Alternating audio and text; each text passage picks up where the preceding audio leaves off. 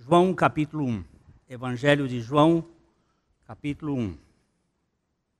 Nós vamos ler os 13 primeiro, ver, primeiros versículos deste Evangelho. Depois, nós vamos começar com o versículo 5, o, com o versículo 6, e vamos fazer aqui um parênteses dentro desse processo.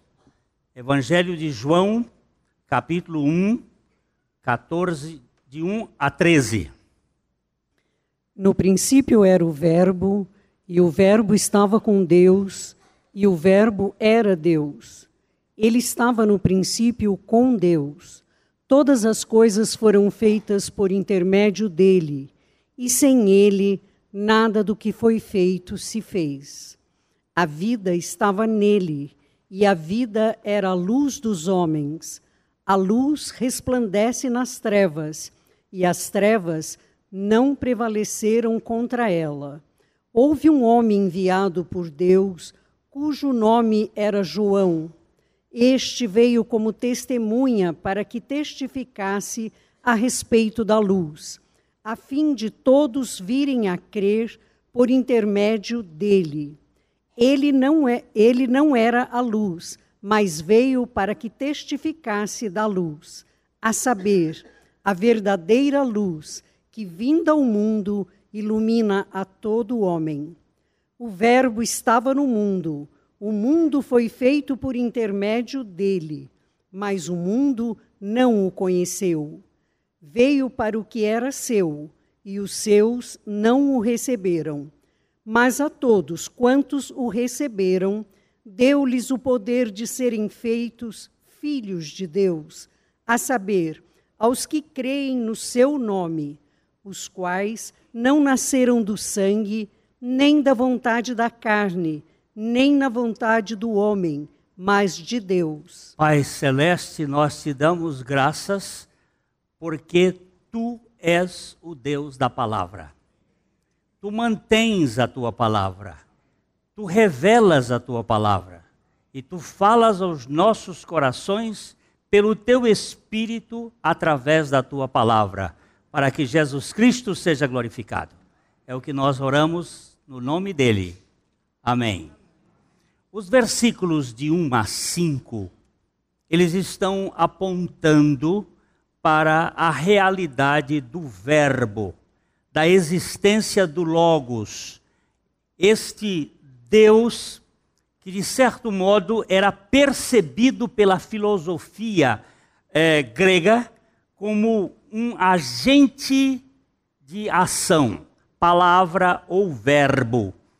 Ah, o Logos, ele era Deus, ele estava com Deus no princípio, ele era a luz e a luz da vida para os homens. Quando chega no versículo 6, é como se fosse um parênteses. Ele começa a falar de um homem. Depois de ter falado de Deus, de Jesus, o Cristo, como o Verbo de Deus, o evangelista João, aqui nós precisamos ter o cuidado para não confundir. João o Batista e João o Evangelista. João Evangelista é o escritor do Evangelho, o apóstolo de Jesus, o caçula dos apóstolos, o último a morrer, e que escreve este Evangelho já no final do século I.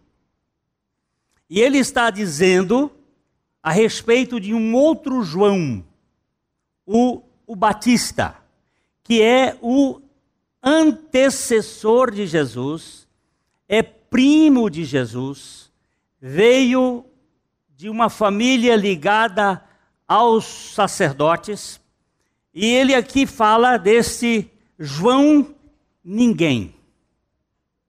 É um João Batista que não tem muito a ser considerado do ponto de vista da nossa dos nossos parâmetros humanos. A mãe já viu. E é interessante que o choro da criança a mãe escuta com perfeição. Ela vai ter uma nota especial para ela escutar. E ele começa dizendo: Houve um homem enviado por Deus, cujo nome era João.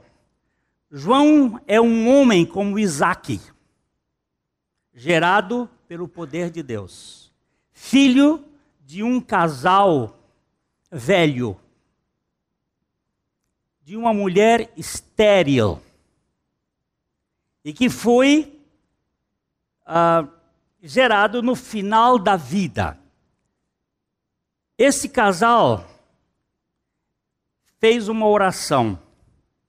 Lá no começo, quando eles eram jovens, ela não gerava filhos, ela não gerava filhos, e então eles fizeram uma oração. E essa oração vai ser respondida possivelmente uns 30 ou 40 anos depois, quando Isabel já estava sem condições de gerar filhos. E foi uma notícia tão assim surpreendente que Zacarias não creu, apesar de ser um sacerdote e que estava em serviço naquele dia, que era um privilégio raro um sacerdote ser sorteado para trabalhar, porque a família sacerdotal era muito grande. E quando um tinha este privilégio, às vezes ele tinha o privilégio uma vez na vida. E ele agora foi ah, sorteado e ele vai para o templo para adorar e o Senhor aparece para ele e diz que ele vai ter ser pai. E para ele foi surpreendente. Eu faço um parênteses aqui. Muitas vezes, hoje de manhã eu falei sobre isso, o silêncio de Deus é a escola da fé. Quando você ora e Deus fica calado, é tempo de você confiar na palavra de Deus. Porque Deus tem palavra. Ele colocou a palavra acima do seu próprio nome. E quando ele fala alguma coisa na sua palavra, nós precisamos dar crédito. E João aparece na vida deste casal, Isabel e Zacarias, como um presente de Deus. Por isso, João significa também uma dádiva de Deus, um presente de Deus. Este homem, ele foi um homem simples. Ele é uma figura bem semelhante a Isaac. Isaac também é filho de um velho e de uma velha decrépito e impossível de gerar. Agora, ele é um homem simples, um homem rústico, um homem sem ambições ao poder, sem síndrome de rejeição, sem carência de aplausos, sem jogo político. Era um homem descomplicado. Por isso, João, o evangelista, começa dizendo: havia um homem enviado por Deus. A grife de João Batista não era o crocodilo ou o jacaré, era pelo de camelo. O cardápio de João Batista não era um peixe adorê, mas gafanhoto e mel silvestre. O palco de João Batista não era o templo de Jerusalém, mas o deserto. Era um homem sem muitas pretensões. Ele jamais buscou as luzes do, do, dos holofotes, mas foi enviado, e ele foi enviado por Deus para anunciar a luz, a verdadeira luz você vai verificar que ele vai dizer: Este veio como testemunha, como mártir, martiria, para que testificasse a respeito da luz, a fim de todos virem a crer por intermédio dele. João é o precursor, ele é a voz, a voz que clama no deserto, a voz do que clama do deserto. A voz de Deus que clamava para o seu povo e o povo estava surdo. É, era um homem seta, era um homem marca de estrada, placa de estrada, que estava apontando para a realidade daquele que havia de vir. Não se achava digno, é uma das palavras muito marcantes em João. Ele não se achava digno de acocorado desatar as sandálias dos pés de Jesus. Ele não se achava digno de batizar Jesus. Ele disse: Eu careço ser batizado por ti, e tu vens a mim? Era um homem despretensioso. João foi um homem de Deus, enviado por Deus, para a glória de Deus. E, sempre, e é sempre assim: é Deus, é Deus, é Deus que começa, que faz, e a obra é para Ele. A vida cristã é sempre uma vida que tem Deus como causa. Ele é o meio e o propósito de toda a obra. João foi um homem enviado por Deus para a glória de Deus. Deus escolhe os seus. Deus escolhe os seus homens. Deus faz os seus homens. Deus prepara os seus homens. Quando Deus quis salvar o mundo de uma catástrofe, a chamada chamado dilúvio, ele escolheu um homem. Vamos para Gênesis, capítulo 6, versículos 7 e 8. Gênesis 6, 7 e 8. Disse o Senhor: Farei desaparecer da face da terra o homem que criei, o homem e o animal, os répteis e as aves do céu, porque me arrependo de os ter haver, porque me arrependo de os haver feito. Porém, Noé achou graça diante do Senhor. Não apareceu aqui o texto, nós temos, temos tido alguma dificuldade com o nosso sistema de, de comunicação mas nós vamos acertar isso. Nós estamos é, pensando em fazer diretamente aqui do iPad para um sistema que facilite mais, porque há umas amarras, às vezes, no computador que tem dado um pouco de problema. Mas aqui você observa que ele diz que disse o Senhor: Farei desaparecer da face da terra o homem que criei, o homem e o animal, os répteis e as aves, porque me arrependo. Mas Deus se arrepende? Essa é uma das palavras difíceis de ser traduzida. Isso é um antropomorfismo, é uma forma humana de dizer, que pode ser também uh, traduzido como: e Deus teve compaixão. E Deus ficou pesaroso com a obra que ele fez. E ele escolheu um homem. Você vê que aí no verso uh, 8, ele diz: Porém, eu, eu sempre eh, quero mexer um pouquinho na questão das traduções. E Noé, porém, achou graça diante do Senhor.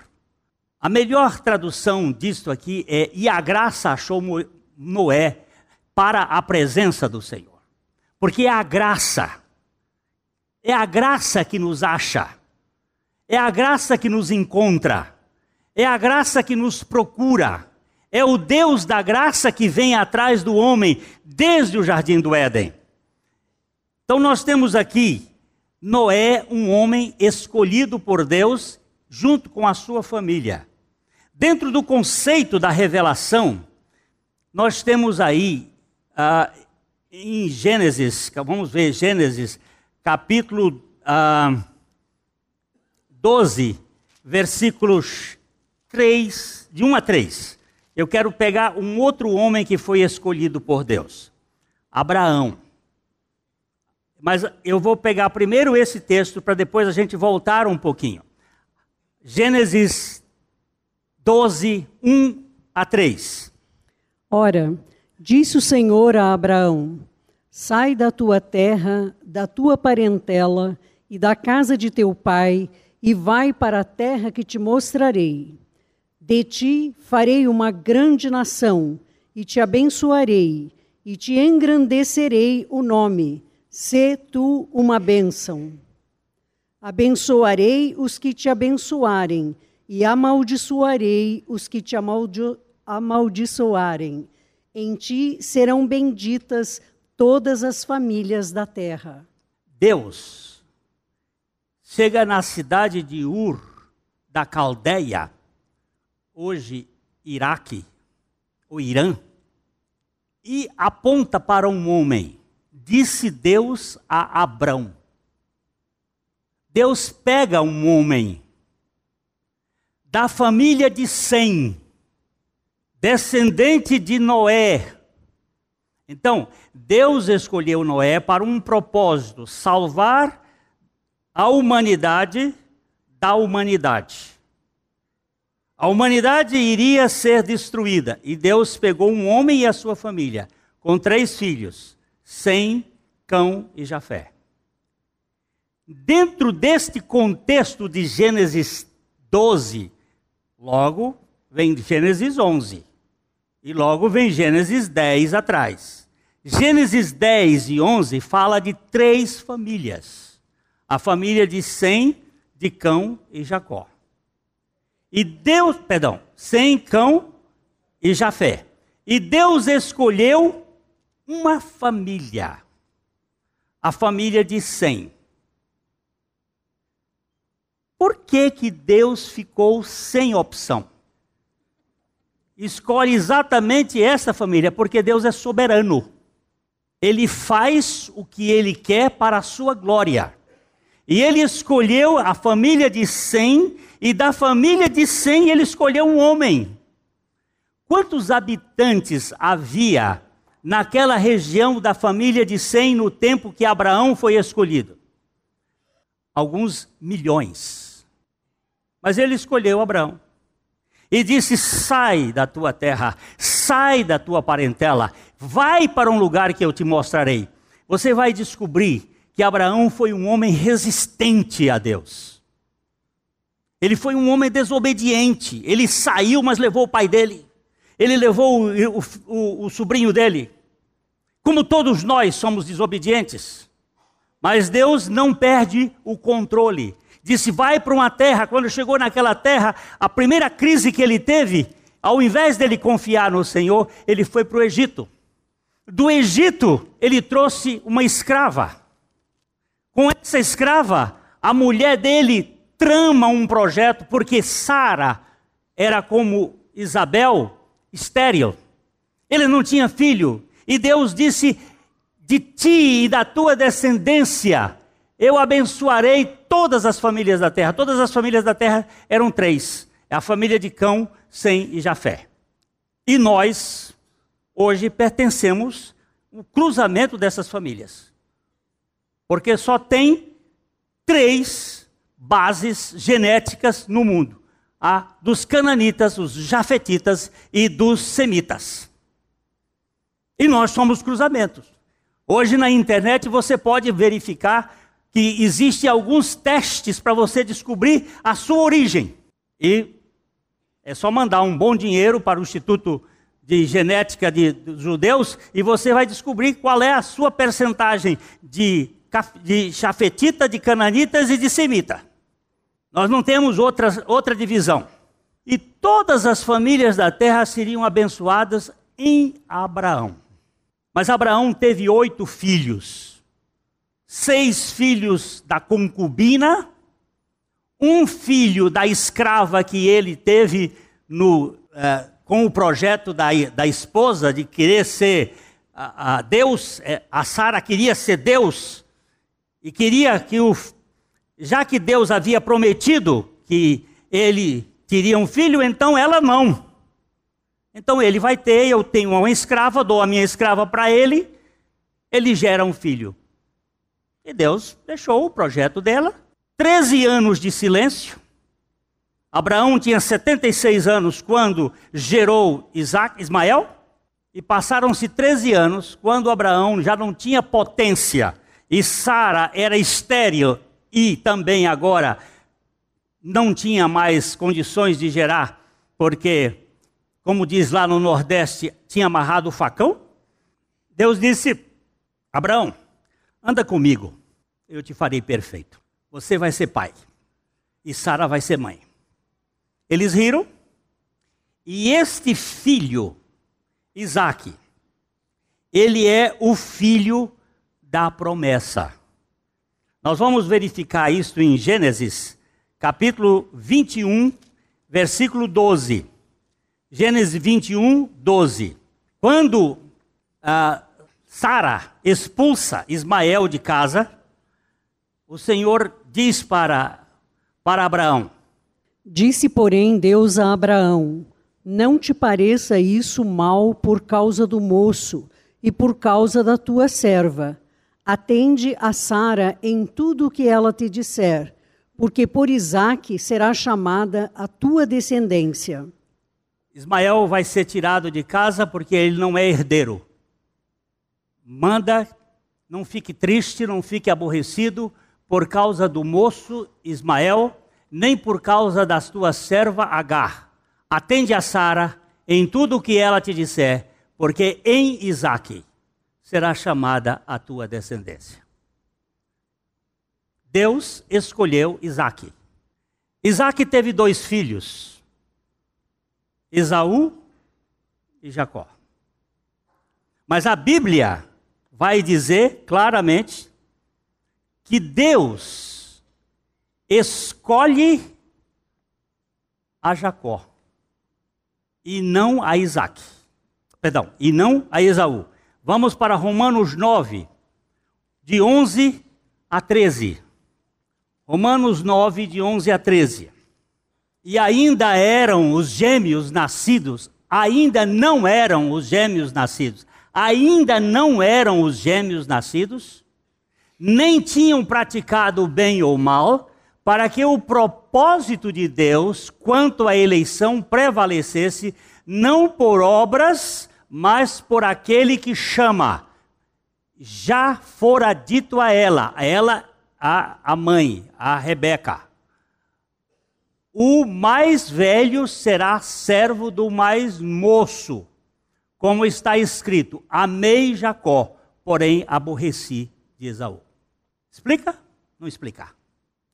É a soberania de Deus. Deus escolheu Noé Deus escolheu Sem, Deus escolheu Abraão, Deus escolheu Isaac, Deus escolheu Jacó. Deus escolheu Jacó, de Jacó ele escolheu Judá. Jacó teve doze filhos. Nós vamos para Gênesis, capítulo 49, versículos de 8 a 12. Gênesis 49, de 8 a 12. Lembre-se que Jacó tinha 12 filhos, mas olha a palavra de Deus para ajudar, que é usada pelo próprio Jacó, abençoando a sua família. Gênesis 49, de 8 a 12. Judá, teus irmãos te louvarão, a tua mão estará sobre a cerviz de teus inimigos. Os filhos de teu pai se inclinarão a ti. Eu vou voltar aqui para mostrar uma coisa. Judá, volta aí. Judá significa louvor. Judá é filho de Lia. É o quarto filho de Lia. Lia, ela era aquela moça que foi rejeitada por Jacó, que ele queria casar com a Raquel. Mas o pai dela fez uma lambança. Ele chamava-se Labão. E ele, para poder fazer, porque não era costume na terra dele dar a filha mais nova no lugar da mais velha. E ele fez um negócio. E como a, a Lia estava tendo uma espécie de prevalência, porque ela tinha os olhos vesgos ou baços. Ela não era tão bonita quanto a outra. Ela se sentia menosprezada. E quando nasceu Judá, ela disse: Olha, eu tenho um motivo de louvor. E Deus escolhe exatamente este homem e diz: Os teus irmãos te louvarão, a tua mão estará sobre a cerviz dos teus inimigos, os filhos de teu pai se inclinarão a ti. Versículo seguinte: Judá é leãozinho, da presa subiste, filho meu. Encurva-se e deita-se como leão e como leoa. Quem o despertará? Você vai ver no Apocalipse depois falando do leão da tribo de Judá. Cordeiro de Deus tornou-se o leão da tribo de Judá. Continue. O cetro não se arredará de Judá, nem o bastão de entre seus pés, até que venha Siló, e a ele obedecerão os povos. Ele amarrará o seu jumentinho à vide, e o filho da sua jumenta à videira mais excelente. Pode, pode ir para frente. Lavará as suas vestes no vinho, e a sua capa em sangue de uvas. Os seus olhos serão cintilantes de vinho, e os dentes brancos de leite. Por aí, vamos voltar aí para o versículo, uh, o versículo é, 10. O cetro não se arredará de Judá, nem o bastão de entre seus pés, até que venha Siló, e a ele obedecerão os povos. Quem é Siló, por acaso? Alguém tem notícia dessa pessoa? Quem é Siló? Até que venha Siló, e a ele obedecerão os povos. Quem é este cidadão Siló? Cristo. Aquele a quem tudo pertence, é isso que significa a palavra Siló. Deus escolheu a tribo de Judá, Deus escolheu uma família de Judá para que viesse Jesus. Deus escolheu José e Maria. Deus escolheu pela sua graça para que viesse Siló o cetro não se arredará de Judá, nem o bastão de entre os seus pés, até que venha Siló. Mas escuta aqui, Glênio. Em 586, Nabucodonosor não acabou com a governabilidade da tribo de Judá?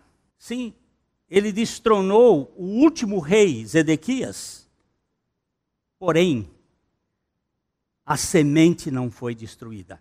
Depois você vai pegar o capítulo 1 de Mateus e vai ler o capítulo 1 de Mateus. Ou, se você quiser, leia o capítulo 4 de Lucas e você vai ver as duas genealogias, a de Maria e a de José, da mesma família, da tribo de Judá, que de onde vem Jesus. Este Siló aqui é o nosso amado Senhor Jesus Cristo, que é o nosso Salvador. O versículo 11, ele vai dizer: Ele amarrará, ele quem? Siló, amarrará o jumentinho à vide, e o filho da, da sua jumenta, a videira mais excelente, e lavará as suas vestes no vinho, e a sua capa no sangue das uvas. Você vê essa figura aqui? Depois leia o capítulo 63 de Isaías, o capítulo 66 de Isaías, e leia isso aí, vai ver quem é este personagem que teve a sua roupa suja de sangue lá na cruz. Deus no controle da história, Deus dirigindo a história, Deus indo por toda a história. Veja lá o versículo 12 para terminar os seus olhos serão cintilantes como vinho e, de, e os seus dentes brancos de leite. Ele está falando daquilo que se torna, que o nosso pecado seja vermelho como o carmesim, ele se tornará branco como a pura lã. São figuras, são linguagens da palavra de Deus para mostrar que a salvação não era apenas para o povo judeu, eu vou voltar para o versículo 10 aqui, por favor.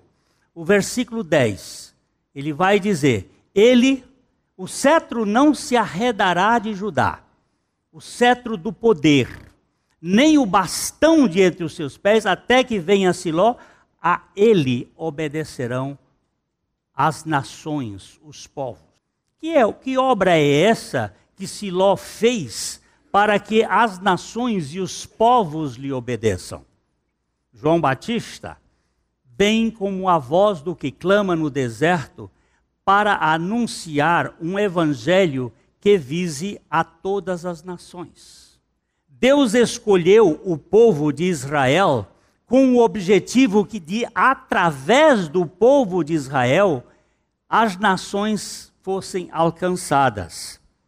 Vamos olhar Deuteronômio, Deuteronômio, capítulo 7, versículos 6 a 8.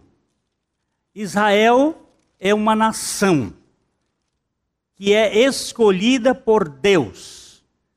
Não, não vá contra a palavra de Deus, porque você vai bater, é como o, o marisco que bate contra a, o rochedo. Quem leva o prejuízo é o marisco, porque o rochedo é inabalável. A palavra de Deus é inabalável. Por quê? Porque tu és povo santo ao Senhor, teu Deus o Senhor teu Deus te escolheu para que lhe fosses o seu povo próprio de todos os povos que há sobre a terra. Não vos teve o Senhor afeição, nem vos escolheu porque fosseis mais numerosos do que qualquer povo, pois éreis o menor de todos os povos, mas porque o Senhor vos amava, e para guardar o juramento que fizera a vossos pais o Senhor vos tirou com mão poderosa e vos resgatou da casa da servidão, do poder de Faraó, rei do Egito. Vamos ler de novo? Deixa eu ler agora aqui. Não vos teve. Verso 7. Eu, começa com verso 7 ou com verso 6? Com verso 6, não é? Porque tu és povo separado, povo santo, separado ao Senhor, separado a Jeová, teu Deus, o Senhor Jeová, teu Deus, te escolheu para que lhe fosses o seu povo próprio ou peculiar de todos os povos que há sobre a terra. Verso 7. Não vos teve o Senhor Jeová afeição, nem vos escolheu porque fosseis mais numerosos do que qualquer povo, pois éreis o menor todos os povos, mas porque o Senhor vos amava. E para guardar o juramento que fizera a vossos pais, o Senhor vos tirou da mão com mão poderosa e vos resgatou da casa da servidão, do poder de Faraó, do rei do Egito. Quero fazer um parêntese rápido aqui, porque não vai ter tempo para a gente falar hoje tudo, tem muita coisa. Mas Deus escolhe o rabo talho. Você sabe o que é rabo talho? Deus escolhe as coisas mais vis. Vamos agora dar uma olhadinha em 1 de Coríntios, na primeira carta aos Coríntios, no capítulo 1. Nós vamos ler os versículos 26 a 30. Irmãos, reparai, pois, na Pera, vossa. Vamos vamos, vamos, vamos achar o texto, deixa o texto aparecer. Vamos lá. Irmãos, Pode... reparai, pois, na vossa vocação, visto que não foram chamados muitos sábios segundo a carne, nem muitos poderosos, nem muitos de nobre nascimento. Por favor, irmãos de Jesus Cristo, irmãos de Deus, filhos de Deus Pai, preste atenção na Bíblia. Não preste atenção nos conceitos, preste atenção. Irmãos, reparai, observai, na vossa vocação, chamamento. Quem é atualmente o, o, o técnico da seleção brasileira? É o quem é? Ele escolhe quem para jogar. Escolhe os melhores, segundo a sua avaliação. Você concorda com a seleção do Tite? De um modo geral, eu, se fosse eu treinador, eu escolheria aquele lá. Aí tem uma porção de gente fazendo, dando palpite na, na escolha do Tite. Agora, quando ele vence, aí todo mundo é o maior, é o maior. Agora, veja bem, irmãos, reparai na vossa vocação, pois, visto que não foram chamados muitos sábios, segundo a carne, nem muitos poderosos, nem muitos de origem de nobreza, de nobre nascimento. Verso 27. Pelo contrário, Deus escolheu as coisas loucas do mundo para envergonhar os sábios e escolheu as coisas fracas do mundo para envergonhar as fortes. Deixa, deixa eu fazer agora uma observação. No original não existe a palavra coisas. Não existe a palavra coisas. E o contexto não pode levantar a coisa de ser coisa. Deus não escolheu os loucos. Deus escolheu os loucos do mundo para envergonhar os sábios. E Deus escolheu os fracos do mundo para envergonhar os fortes. E verso 28. E Deus escolheu as coisas humildes do mundo. E Deus escolheu os humildes do mundo. E as desprezadas. E os desprezados. E aquelas que e não os que são. não são. Para reduzir a na, nada as que são. Aos que são. Ou aos que pensam que são. Deus escolheu, e o verso 29 a fim de que ninguém se vanglorie na presença de Deus. Se você é um escolhido de Deus, saiba que você é um rabo talho. Você é o fim da fila. Você é o restolho. Eu sou aquilo que se chama Shepa. O fim da feira, que todo mundo já palpou e tirou o melhor para a sua seleção. Deus escolheu essa coisa que não é para confundir o que pensa que é. Deus escolheu Noé não porque Noé fosse o supra-sumo, é que a graça pegou Noé. Deus escolheu sem, sem valor nenhum. Deus escolheu Abraão não porque Abraão fosse uma espécie rara na face da terra. Pelo contrário, foi um homem que deu trabalho a Deus por 46 anos. Deus escolheu Isaac, não porque Isaac fosse uma coisa excepcional, mas porque Deus o amava. Deus escolheu Judá. Se você for ver Judá, a história de Judá com a, com a Nora, com a Tamar, vai tomar muito tempo para a gente falar aqui, mas não vale a pena.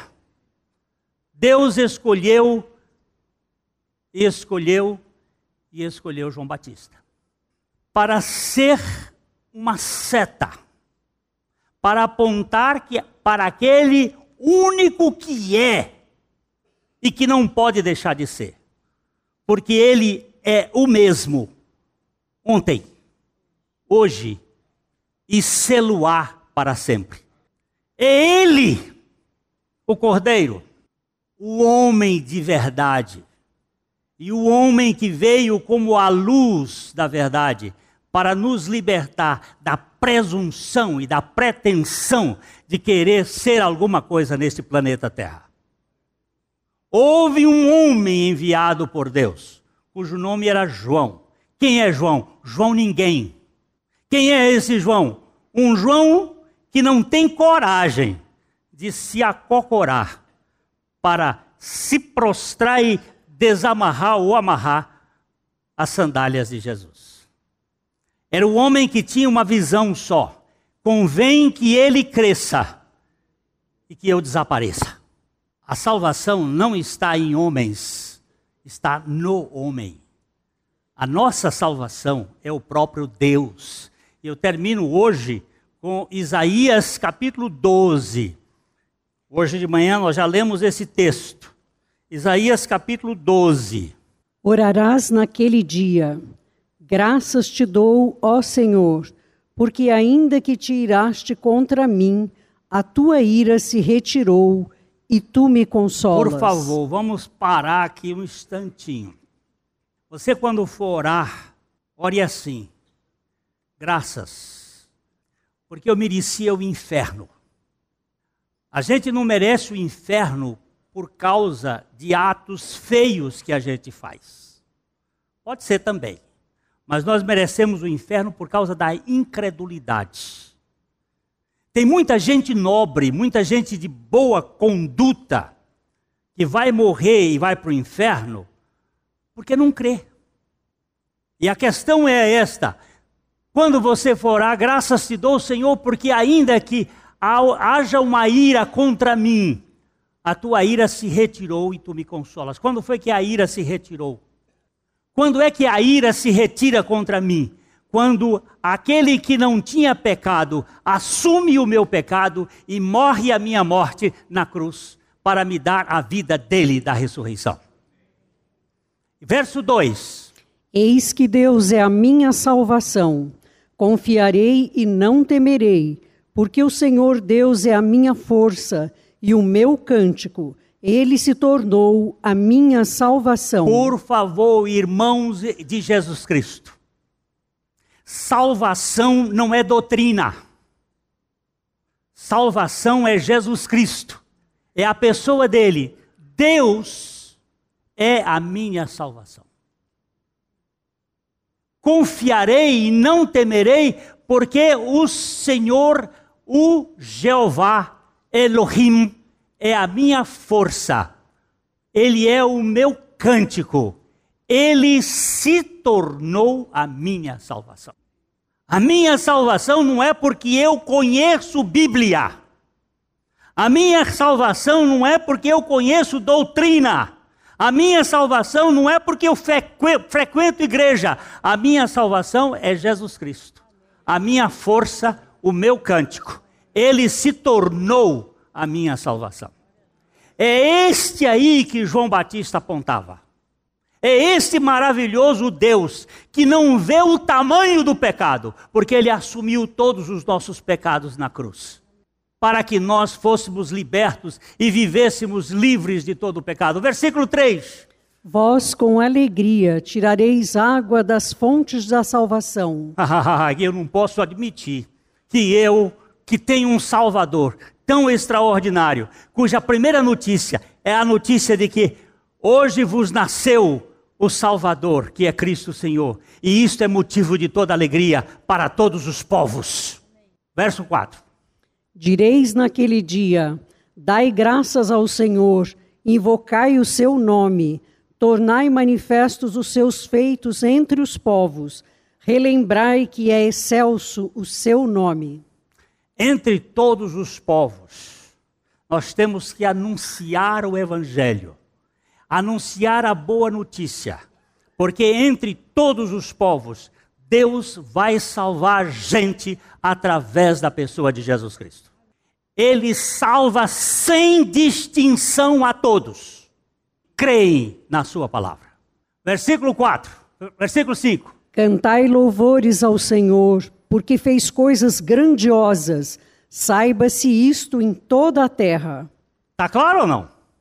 E João estava dizendo: Ele será aquele que vai iluminar a todos, não só o povo judeu, mas os samaritanos, os judeus, os samaritanos, os gregos, os romanos, a turma de Londrina. É o Senhor que ilumina, é o Senhor que revela, é o Senhor que dá visão, é o Senhor que vai nos dar a condição de crer na pessoa dele. O verso último. Exulta e jubila, ó habitante de Sião, porque grande é o santo de Israel no meio de ti. Eu queria fazer uma sugestão nesse versículo. No lugar de Sião, você vai ler Londrina. E no lugar de Israel, o Deus do Brasil. Vamos ver se a gente olha isto na uma espécie de, de contemporização deste texto. Exulta e jubila, ó habitante de Londrina, porque grande é o santo do Brasil no meio de ti. O Deus que salva, o Deus que liberta, o Deus que cura, continua sendo o mesmo ontem, hoje e eternamente. E nós não temos outra notícia para anunciar, senão esta de João Batista. O Cordeiro de Deus que tira o pecado do mundo. Nós vamos estudar o livro de João paulatinamente. O Evangelho de João, perdão, a Bíblia tem 185 vezes a palavra mundo. Cosmos. O Novo Testamento. 185 vezes aparece a palavra mundo no Novo Testamento. João, o evangelista, no Evangelho, usa 78 vezes a palavra mundo. Nas cartas, 24. No livro de Apocalipse, 3. Dos 185 vezes que aparece a palavra mundo no Novo Testamento, João usa 105. As outras 80 são usadas por Mateus, Marcos, Lucas Paulo, Pedro. Então a palavra mundo é uma palavra de especial utilização do apóstolo João. Por isso o evangelho é o evangelho para o mundo. Só que existe dez significados da palavra mundo no evangelho e nas cartas. E nós vamos estudar cada uma desses significados que João usa, porque é Jesus o Salvador do mundo, mas do mundo daqueles que creem. A, a, a última oração dele foi: Eu não oro pelo mundo, mas por aqueles que do mundo tu me deste. E nós precisamos entender que Jesus é o Salvador daquele que crê. Se você crê, você sabe que você é um eleito de Deus. Nós vamos, nesse momento, lembrar deste Salvador. Lembrar é coisa muito importante. Eu, durante algum tempo, comecei a tomar uma medicação para poder dormir. Eu não estava dormindo. A médica passou um, um medicamento que ele é bom, mas ele é ruim. Ele é bom porque ele acalmava e você dormia, mas ele deixou uma sequela, minha memória. Eu perdi muito da minha memória. E estou reeducando a memória. Você vê que eu hoje disse esses números aqui porque é um processo de reeducação da memória. Estou tentando trabalhar nos textos bíblicos, na palavra de Deus, para refazer minha memória. Além do que, 72 anos quase completos, faz a gente ficar meio gagá. Você vai ficando com o tempo mais velho. Isso é natural. Vai perdendo reflexos. E a gente vai perdendo a capacidade de memória. E Jesus deixou uma palavra, diz assim: vocês lembrem-se sempre de mim. Eu vou deixar isto aqui como sinal. Todas as vezes que vocês se reunirem para tomar a ceia, lembrem-se da cruz. Lembrem-se da morte. Lembre-se da morte de Jesus e lembre-se da sua morte com Jesus. E tome este cálice, coma este pão e beba desse cálice como memória, como lembrança de um sacrifício que é capaz de nos trazer uma eterna salvação. Então, este pão e este vinho não tem valor salvador Porque todo o valor salvífico, salvador, aconteceu na cruz do Calvário há quase dois mil anos atrás. Ali aconteceu uma obra em benefício de todo aquele que crê. Porém, este é o momento para quem crê. Se você comer aquele pão sem discernir o corpo de Cristo, você não está fazendo outra coisa senão comendo condenação para si próprio. Ou sem sentido nenhum. É coisa de quem crê. E se comer pão é tão pouquinho que não mata a fome. E se beber o vinho é tão pouquinho que não vale nem fazer nada. Mas também aqueles que são que têm algum problema com álcool não devem tomar o vinho, vinho tem suco de uva no meio. Para gente que não não pode tomar vinho. OK? Mas você que crê, você come e bebe como lembrança de uma tão grande salvação. E você adora a Deus e a sua memória é relembrada de uma obra que foi feita uma vez por todas, para que nós fôssemos realmente salvos para toda a eternidade. Porque quem é salvo não perde a salvação. Outro dia eu falava com uma pessoa que diz assim: Mas se meu filho sair de casa, se seu filho sair de casa, ele saiu de casa, mas ele é seu filho. E o filho mais novo, do chamado pródigo, ele saiu de casa, mas o pai foi com ele até o chiqueiro. Porque lá no chiqueiro, o que ele lembrou foi do pai. Eu tenho um pai. E meu pai é diferente de todos os outros. Meu pai, até o boia fria, na casa dele tem pão quente. E eu vou para a casa de meu pai.